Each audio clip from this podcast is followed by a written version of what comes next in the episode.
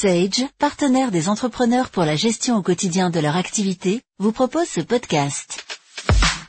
Profession du chiffre et du droit, un guide au service de l'interprofessionnalité est paru. Six professions réglementées, dont le Conseil supérieur de l'ordre des experts comptables, ont co-signé un guide de création des sociétés pluriprofessionnelles d'exercice, SPE, ayant pour objectif d'accompagner les professionnels désireux de délivrer aux clients une offre diversifiée par la mise en commun de leurs compétences, en respectant les règles qui leur sont applicables. La Société pluriprofessionnelle d'exercice, SPE, permet l'exercice en commun des professions d'avocat, d'avocat au Conseil d'État et à la Cour de cassation, de commissaire-priseur judiciaire, d'huissier de justice, de notaire, d'administrateur judiciaire, de mandataire judiciaire, de conseil en propriété industrielle et d'expert comptable.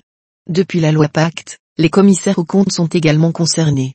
Les professions du chiffre et du droit étant très complémentaires, L'interprofessionnalité est source de richesse pour les praticiens et de valeur ajoutée pour les clients. Les objectifs du guide, la Compagnie nationale des commissaires de justice, l'Ordre des avocats au Conseil d'État et à la Cour de cassation, le Conseil supérieur de l'Ordre des experts comptables, la Compagnie nationale des conseils en propriété industrielle, le Conseil supérieur du notariat et le Conseil national des barreaux viennent de proposer à leurs membres un guide pratique sur l'exercice en SPE. Ce guide vise à leur donner des clés pour constituer et faire fonctionner une SPE en préservant les principes déontologiques applicables à chaque professionnel et l'intégrité de mission. En outre, les instances représentatives des différentes professions pourront s'appuyer sur ce guide pour se positionner en cas d'incertitude quant aux règles applicables.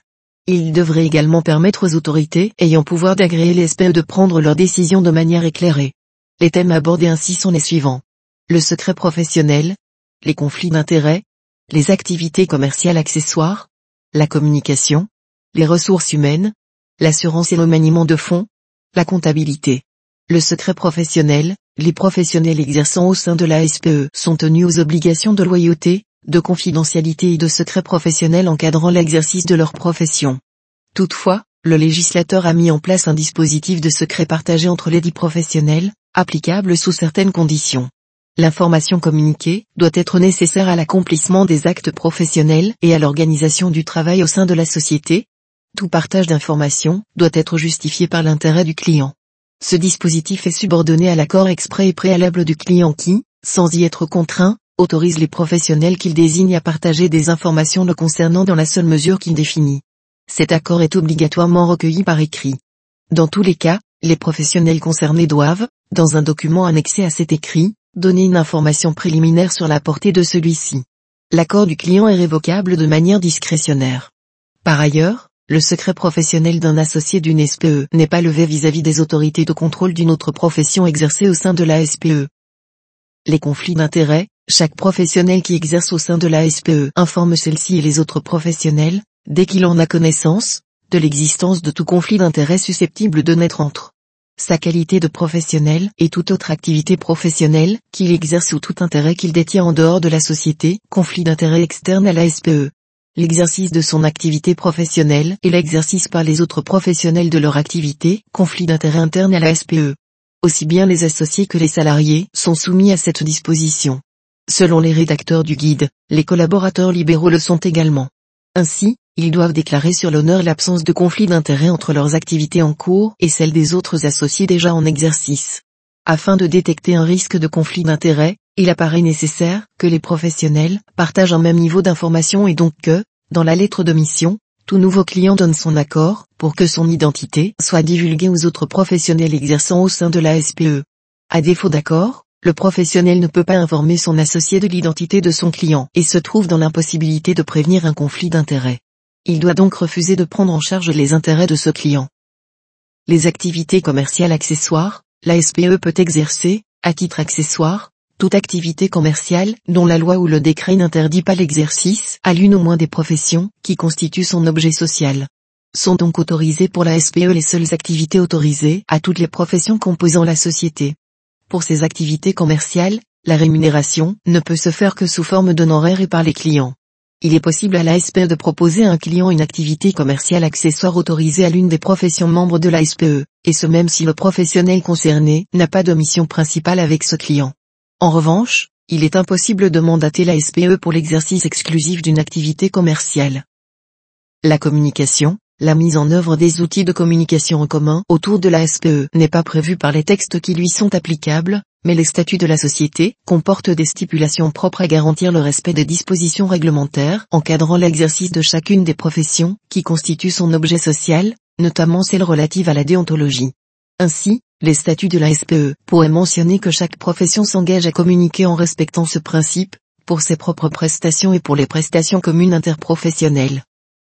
Les ressources humaines, les professionnels souhaitant s'associer, doivent réfléchir en amont à une politique commune de gestion du personnel afin d'éviter les frictions. Il est notamment essentiel de choisir la convention collective qui s'appliquera à l'ensemble du personnel. Selon la jurisprudence, elle se détermine par référence à l'activité principale de l'entreprise lorsque les activités relevant de conventions différentes ne constituent pas des centres autonomes auxquels l'on puisse appliquer distributivement les conventions dont elles relèvent respectivement. Elle s'applique également à l'ensemble des activités accessoires de l'entreprise. Pour déterminer l'activité principale de l'entreprise, il ne suffit pas de se fier aux indications portées sur le registre du commerce ou au CODAP. Il convient de tenir compte soit des effectifs employés dans les différents secteurs d'activité, soit du chiffre d'affaires réalisé par chacune des activités. Les membres du personnel recruté sont sous la direction du professionnel qui a procédé à leur embauche, à l'exception de ceux du personnel administratif qui peuvent être rattachés à la structure elle-même. En tout état de cause, le contrat de travail est signé par le représentant de la personne morale ou son délégué.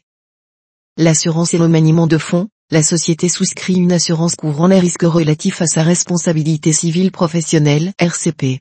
Cependant, selon le Conseil d'État, la loi ne lui impose pas la souscription d'un contrat unique. Ainsi, la SPE est couverte par les assurances de chacun des professionnels qui exercent en son sein, à la condition que chaque professionnel soit assuré dans le cadre de son activité professionnelle au sein de la SPE.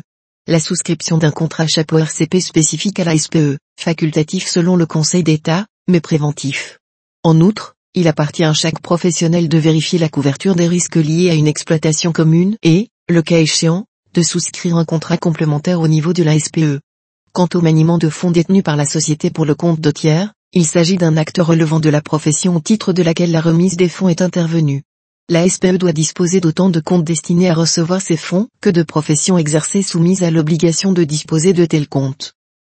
La comptabilité, une comptabilité distincte, est tenue pour chaque profession exercée par la société et, lorsqu'elle est titulaire de plusieurs offices relevant de la même profession, pour chaque office. Toutefois, ce principe ne remet pas en cause l'unicité du patrimoine de la société.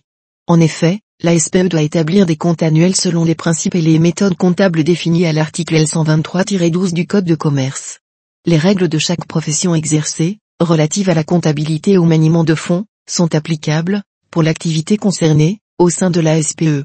Pour répondre à l'obligation de tenue d'une comptabilité distincte, si la SPE est constituée de professions qui sont soumises à l'utilisation d'un logiciel contrôlé et ou qui font l'objet d'inspection de leur comptabilité, elle peut mettre en place des comptabilités autonomes avec agrégation de chaque comptabilité dans un établissement siège qui constitue la comptabilité de la SPE. Dans le cas contraire, la SPE peut recourir à une comptabilité analytique. Avec les solutions gestion et finance Sage Business Cloud, pilotez votre activité même en mobilité et restez conforme. En savoir plus sur sage.fr.